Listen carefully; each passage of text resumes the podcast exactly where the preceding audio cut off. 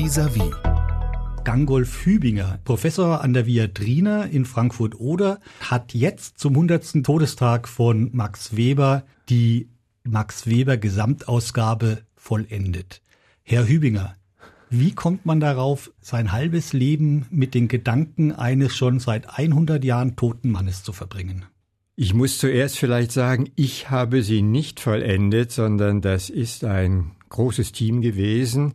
Und jetzt sind Wolfgang Schluchter und ich die beiden Herausgeber, die diese Ausgabe zu Ende geführt haben.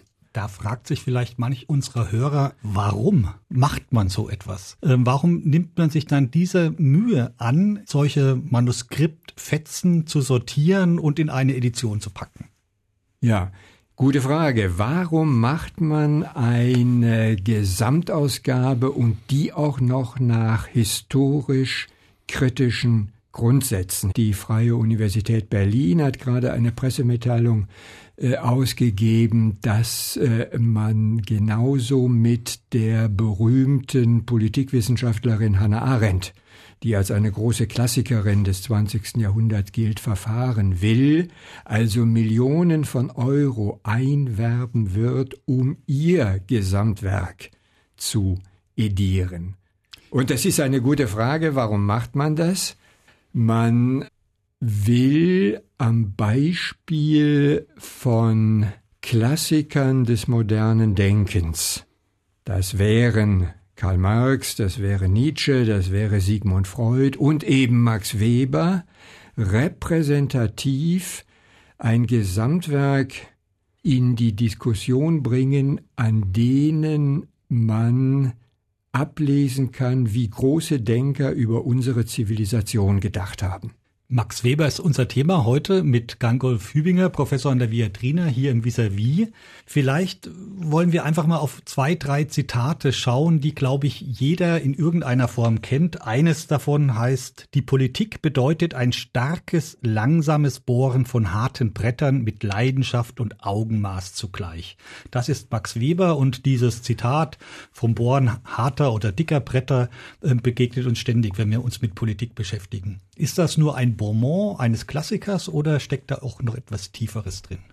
Es ist mehr als nur ein Bonbon. Es steckt die ganze Spannung darin, äh, die für Max Weber Politik als Beruf ausmacht. Es stecken die hohen Grundprinzipien seiner Theorie der Politik darin. Äh, Politik als Beruf zu treiben, heißt für Weber immer, dass der Politiker über zwei Qualitäten äh, verfügen muss. Er muss leidenschaftlich für seine Überzeugungen, seine Werte, seine politische Agenda kämpfen können. Max Weber hatte immer die britischen Premierminister vor Augen, die in seiner Auffassung das vorbildlich Politik als Beruf repräsentiert haben. Er kannte den gegenwärtigen Premier nicht, würde ich an dieser Stelle sagen.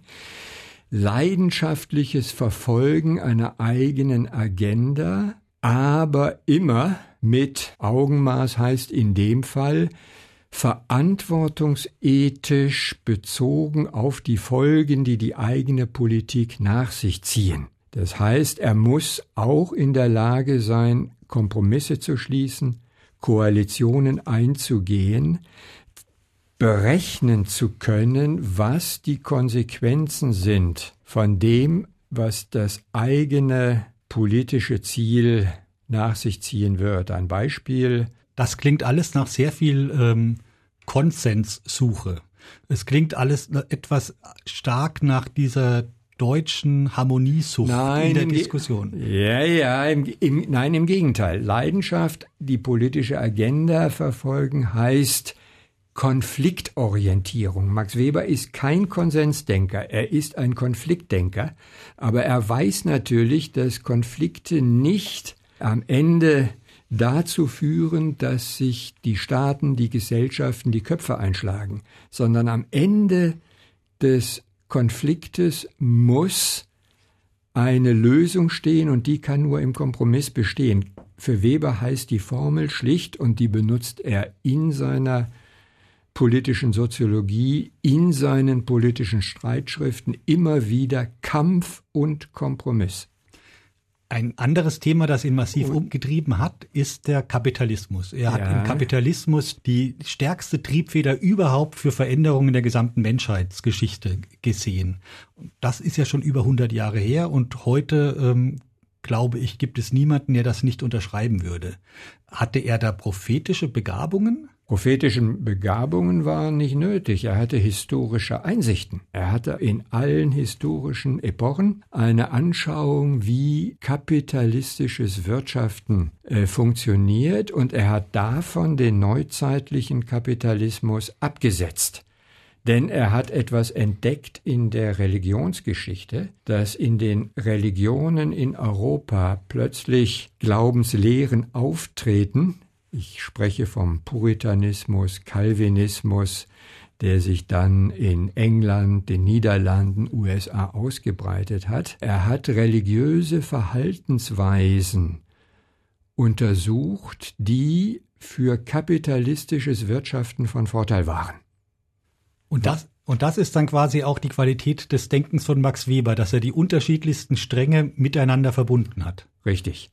Er hat dadurch immer wieder religiöse Wertvorstellungen, kapitalistisches Wirtschaften und politische Herrschaftsordnungen miteinander in Beziehung gesetzt. Und diese Art, Ordnungen, kulturelle Orientierungen, politisches Handeln miteinander zu kombinieren, das macht ihn zu einem Klassiker. Ein weiterer Begriff, mit dem sich Max Weber auseinandergesetzt hat, ist das Charisma, das charismatische Führer auch gerade in Demokratien ähm, eine wichtige Rolle spielen können. Und das noch bevor Adolf Hitler seinen Aufstieg machte.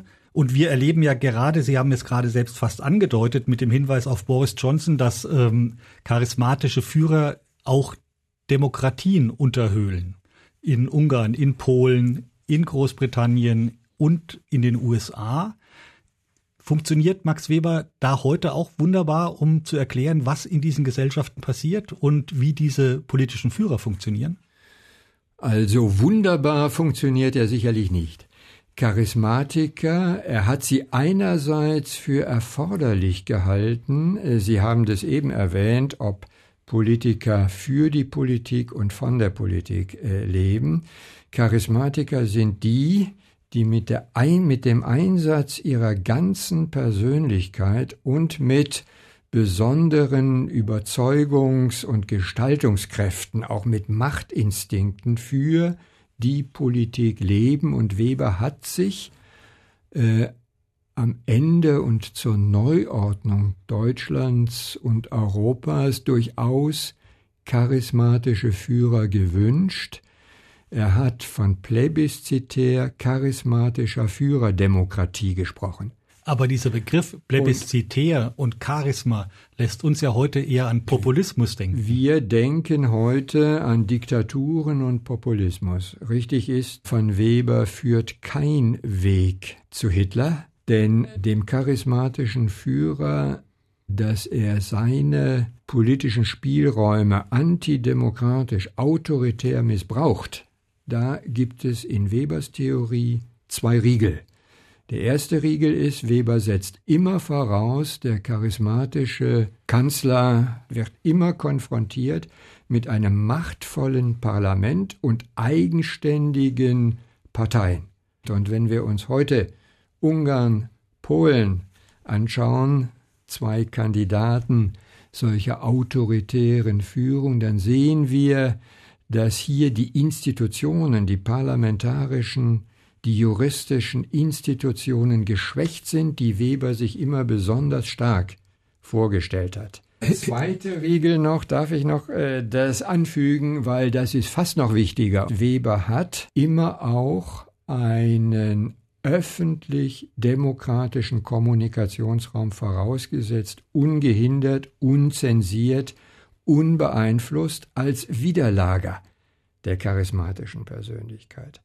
Und die Negativfolie ist das, was wir von Brasilien über die USA bis in einzelne Staaten Europas heute erleben, dass versucht wird, diese Art freier Öffentlichkeit, großer Parteien zu nivellieren und nur noch Gefolgschaften zu rekrutieren, mit denen man seine eigene Politik im Kampf, in der Polarisierung von Gesellschaften betreiben kann. Das ist das Lehrstück, was uns die USA heute gerade bietet. Aber er ist ja nicht nur ein deutscher Intellektueller, sondern einer von Weltrang. Er wird nach er wie vor in der gesamten Welt rezipiert.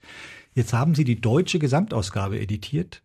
Wie funktioniert das jetzt mit Übersetzungen? Wie kommen ähm, amerikanische oder brasilianische Studenten an die Texte? Ich war in Brasilien, in Sao Paulo, ich war in Buenos Aires, habe mit den Studierenden genau das diskutiert. Wir haben ihnen digitale Ausgaben versprochen. Wir werden aber jetzt auch anfangen, eine Volltextdigitalisierung zu unternehmen. Das ist unbedingt nötig, denn gerade in den Ländern ist das Interesse, also in Ländern, die immer im Krisenmodus leben, die studieren Weber sehr, sehr intensiv, um zu schauen, wie sie ihre schwierigen Staaten in der Krise wieder stabilisieren können. Dazu ist Ihnen Weber die wichtigste Referenz. Es gibt hervorragende Übersetzer ins Portugiesische, ins Spanische, übrigens auch ins Arabische und jetzt ist, sind türkische Übersetzungen angefragt ins Koreanische und